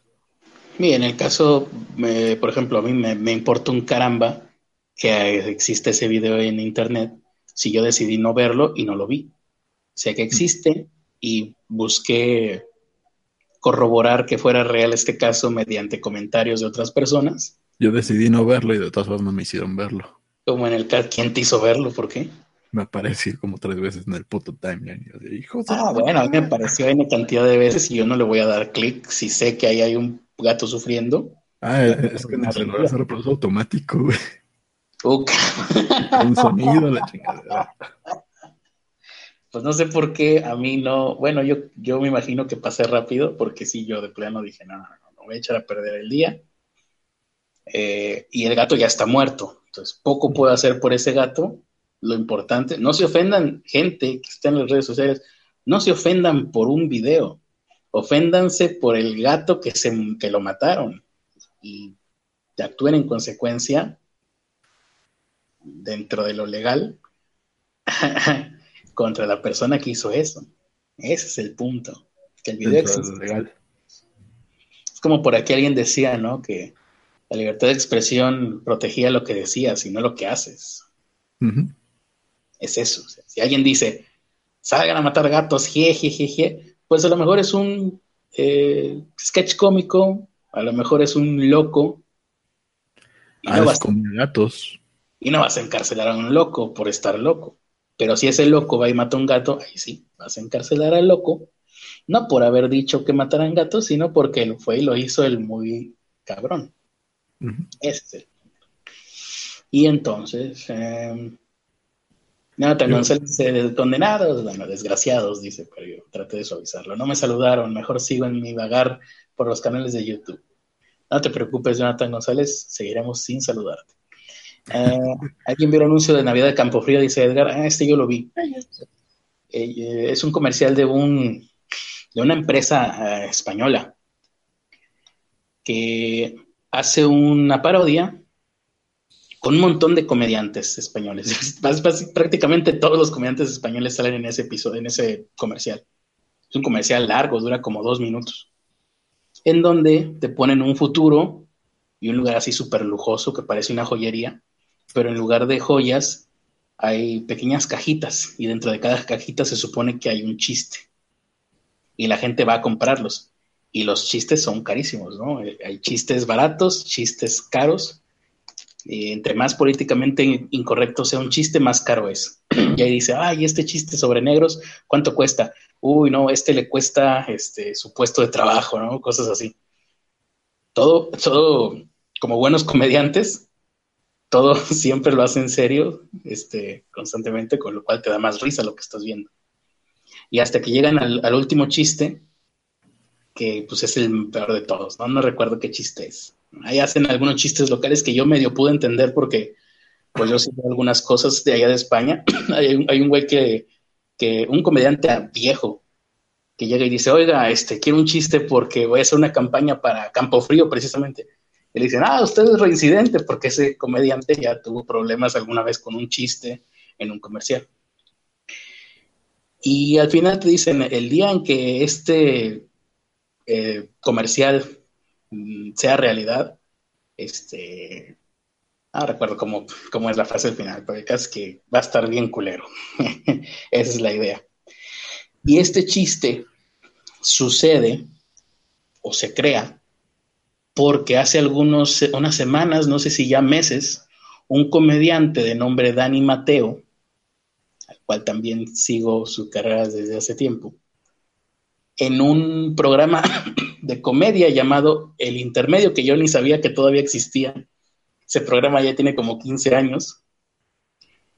el güey, como parte de un sketch cómico, se limpió la nariz con, Con la bandera de España.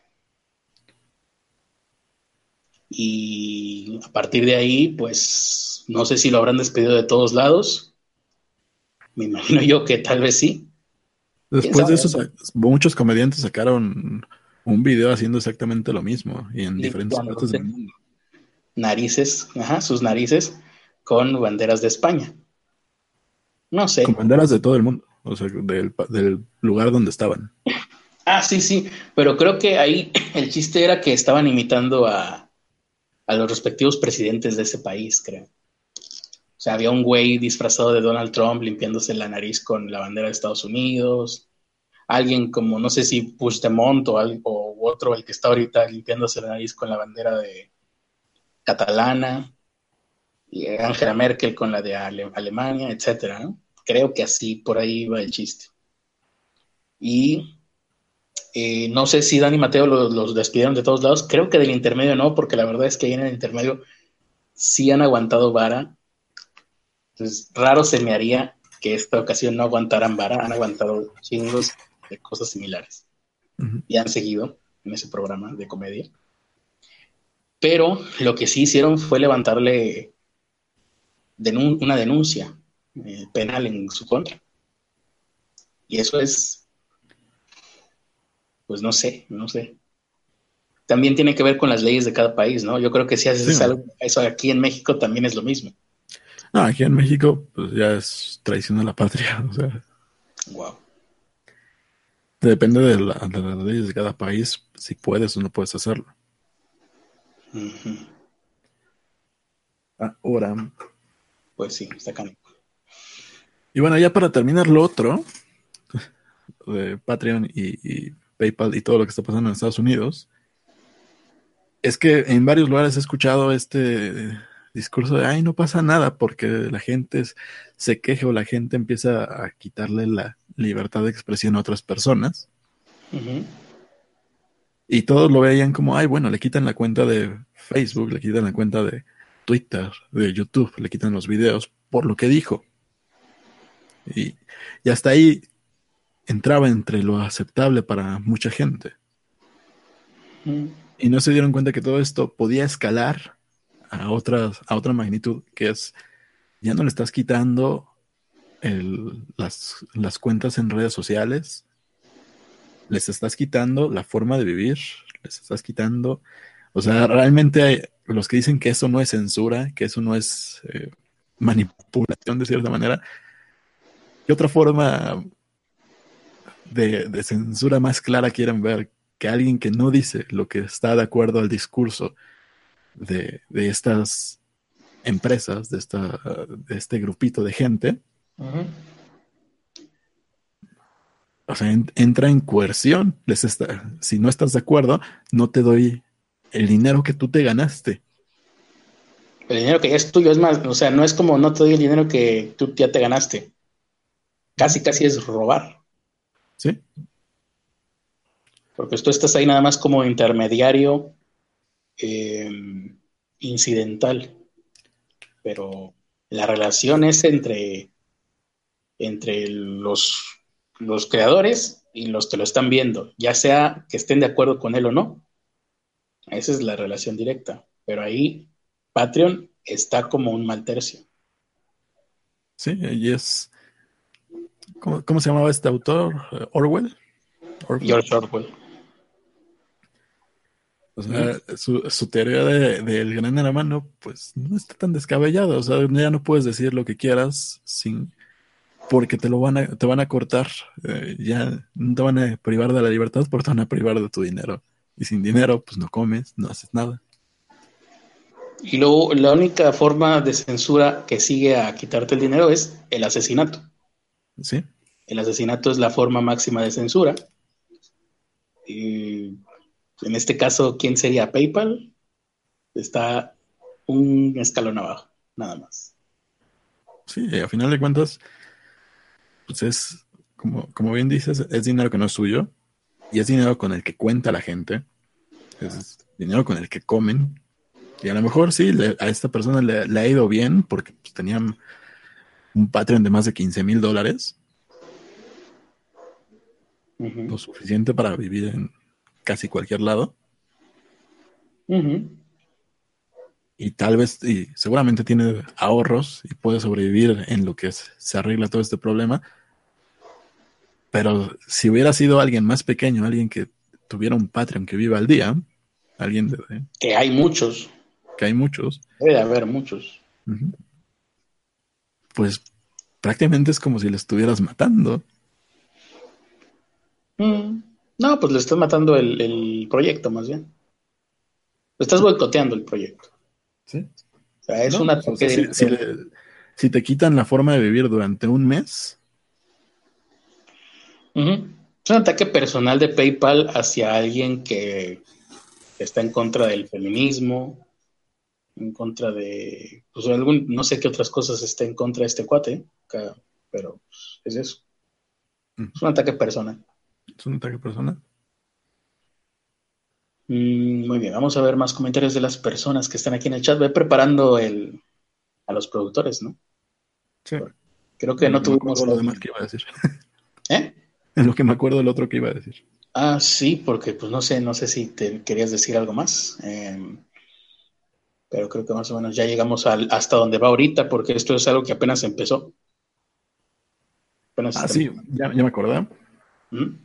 Y bueno, esto es hacia dónde va, hacia dónde va a escalar esto.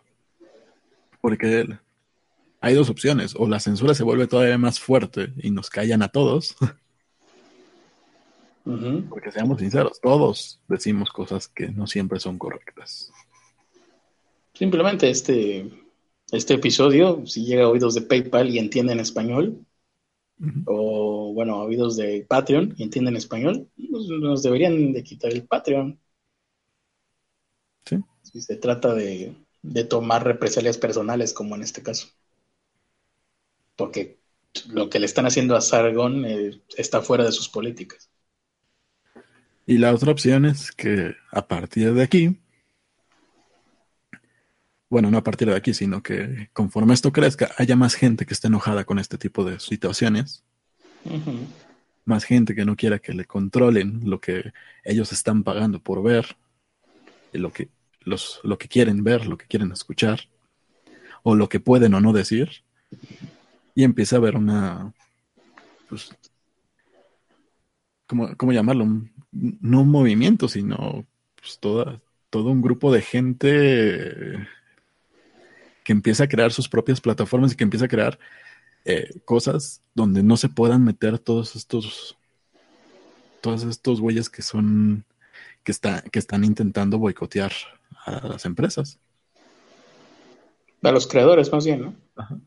Y seguramente esto va a derivar en que va a haber, si se crea un, producto similar a PayPal, ese producto seguramente también va, a tener una pinche guerra eh, comercial con, PayPal y van a empezarlo a chingar también.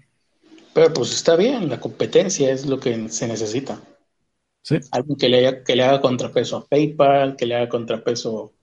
Pero ¿quién, tiene, ¿quién tiene el suficiente poder para, para hacerle contrapeso a, PayPal y que no le y que no lo vayan a, a, chingar por algún otro lado?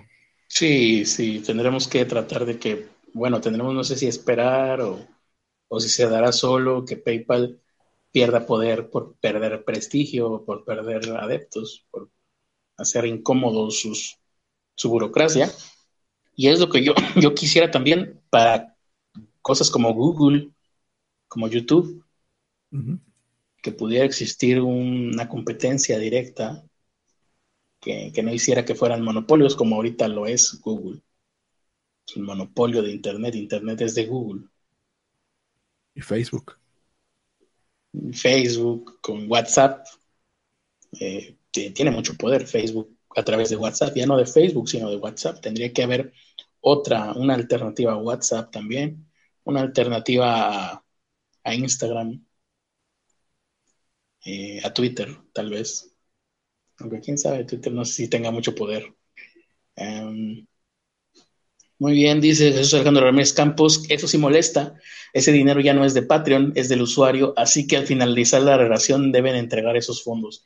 Esa sería una buena pregunta, si los fondos que tenía detenido Patreon. ¿Qué pasó con eso? Pues en, en teoría, los usuarios, cuando menos, eh, supongo que habrán pedido que se los devuelvan. Si no le pagaron a este güey, o sea, lo ideal sería, deberían de haberle pagado su último mes y ya te quitamos la cuenta, ¿no? Mm, eso sería lo ideal, pero seguramente lo que hicieron, eh, porque no he visto un reclamo de eso todavía, Fue seguramente lo que hicieron fue regresárselo a los usuarios.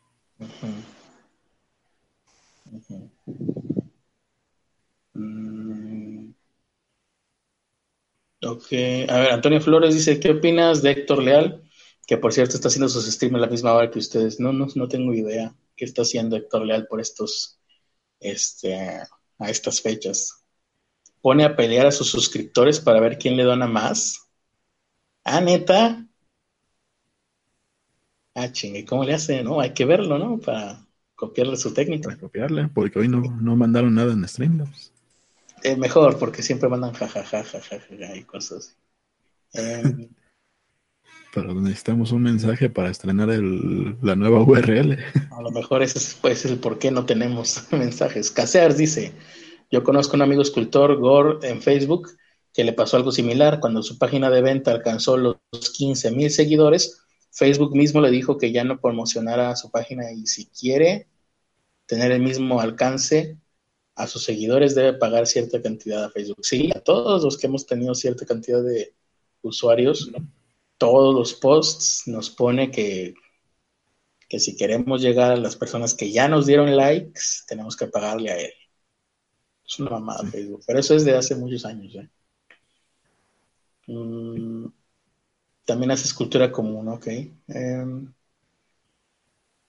Ok. Otro monopolio es el de Disney. Oye, sí, ¿eh? eso va a estar cabrón algún día. O tal vez ya, pero ahí sí. ¿Quién chingados le va a poner? Le va a poder hacer frente. No sé si quién, quién sea más poderoso, Disney o Google.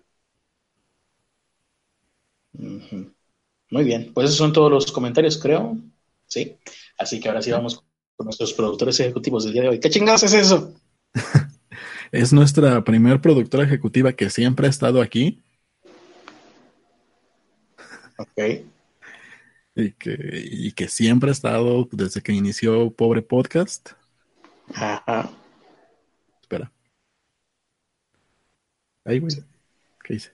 Esa es nuestra productora, Alonso. No, es Pobre Podcast. Ah, claro, como siempre ha sido. ¿Ha sido? Qué bueno que lo corregiste a como siempre había estado. Exactamente.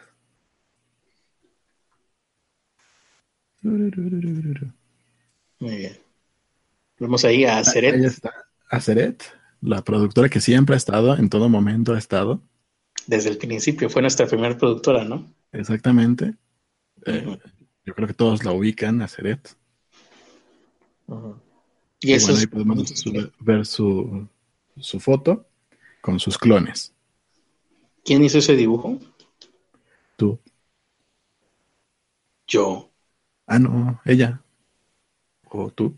No tú, te, sí, te tú. pregunto porque se me hace conocido a mi trazo. Sí, lo hiciste tú. Ah, yo dije, oh, qué, qué dibujante tan genial. Ok. Casears, probablemente Banksy, productor ejecutivo, con su letrero de Palk, Palk, Palk, Palk. Uno sabe que es genial cuando ve algo y le, se sorprende a sí mismo. Una obra propia. Como en este caso. Esos tres aliens. Sí, ahí tenemos al productor ejecutivo. Grado dije- 33. Así, nuestro productor ejecutivo grado 33, que a pesar de tener ese grado, todavía tiene la humildad de ponerse un gorro. ¿De qué? Creo que se cayó Clitter. ¿O me caí yo?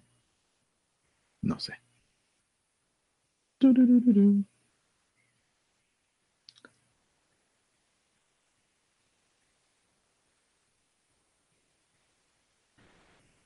No sé. Bueno, ahí está Alonso, señor de Monterrey. Díganme si sigo al aire. Y si no, es que estamos hasta Critter. Alonso de Monterrey, productor ejecutivo. Y ahí lo pueden ver con sus pose de dinosaurio, de T-Rex o algo por el estilo. Se cayó Critter. Ah, muy bien. Y su gorrito navideño como Casears. Y pues ya pasó la Navidad, ya mándenla de año nuevo. Es momento de mandarla de año nuevo. José Abraham Núñez González, el hombre que conoce los secretos de Critter, sabe de qué color eran sus calzones en la preparatoria. Y le, le contó todas las pecas de la espalda. Y bueno, ahí también lo pueden observar en, la, en su Navidad. Es un negro con la mejor playera del mundo, que la pueden conseguir en la tiendita del momento, creo.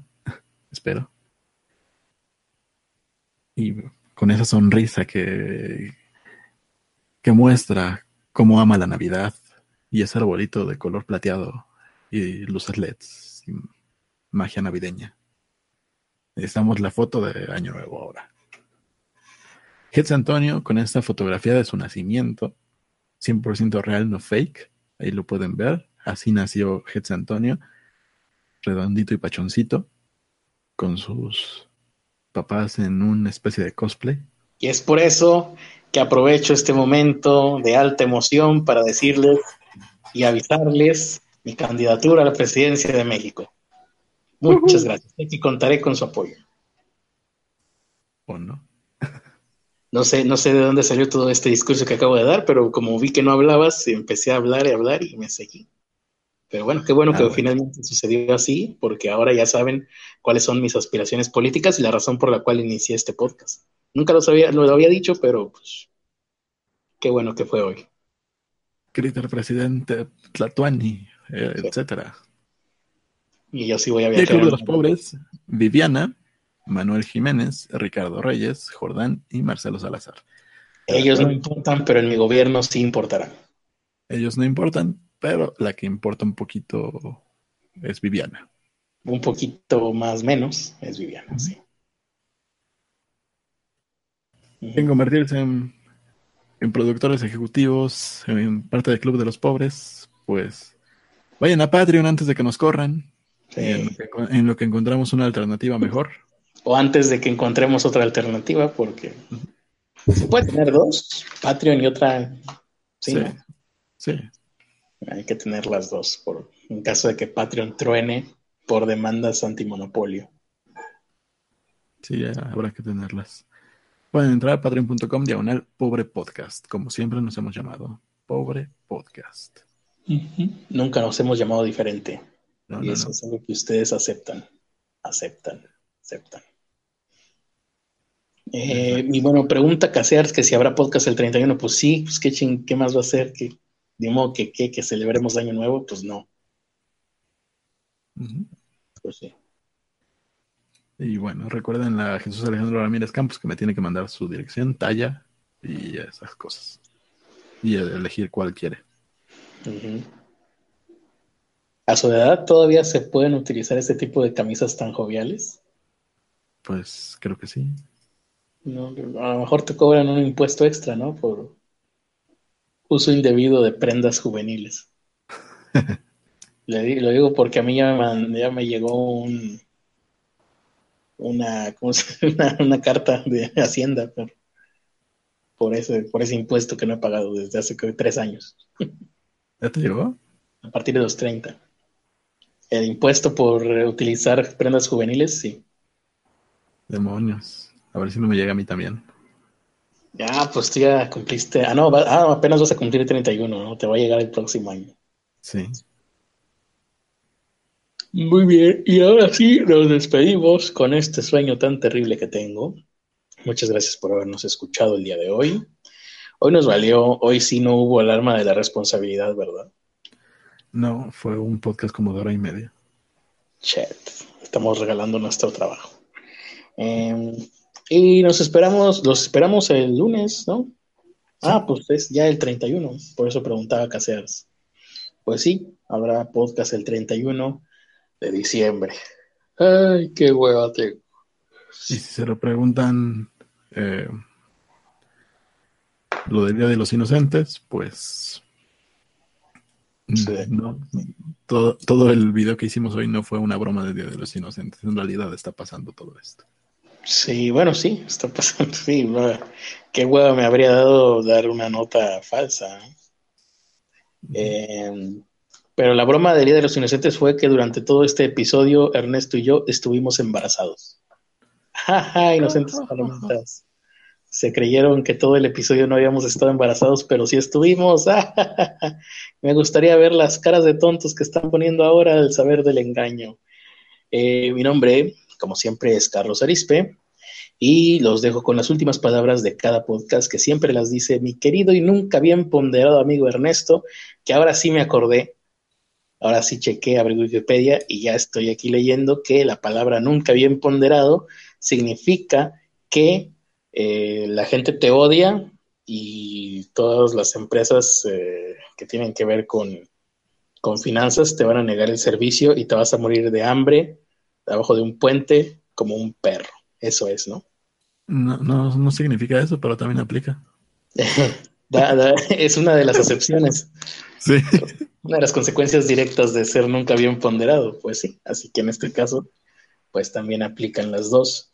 Eh, y pues los dejo con las palabras de Ernesto, que todas las empresas financieras le negarán sus servicios. Y bueno, muchísimas gracias por habernos acompañado en este podcast. Las- el que escucharon fue a- al hombre con el pene más pequeño, que es Carlos Arispe. Ah, favor que me haces. Eh, ¿Ya, ya te dieron tu récord Guinness o todavía no? No, eh, no, no me lo dieron porque dijeron que, que no lo podían detectar y no sé qué. Pues, Una Y, bronca. Y bueno, para matar el año viejo, pues creo que lo que necesitan es un pene viejo. Eh, Un pene viejo Alejandro. para todos ustedes. El de Jesús Alejandro.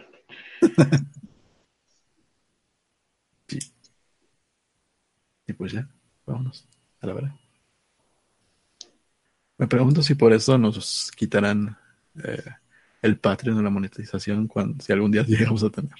Como dice Jesús Alejandro, eh, yo fui un adelantado y, y yo quité mi contenido antes de que me censurara. Pues sí, tal vez vamos a tener que hacer eso. Pues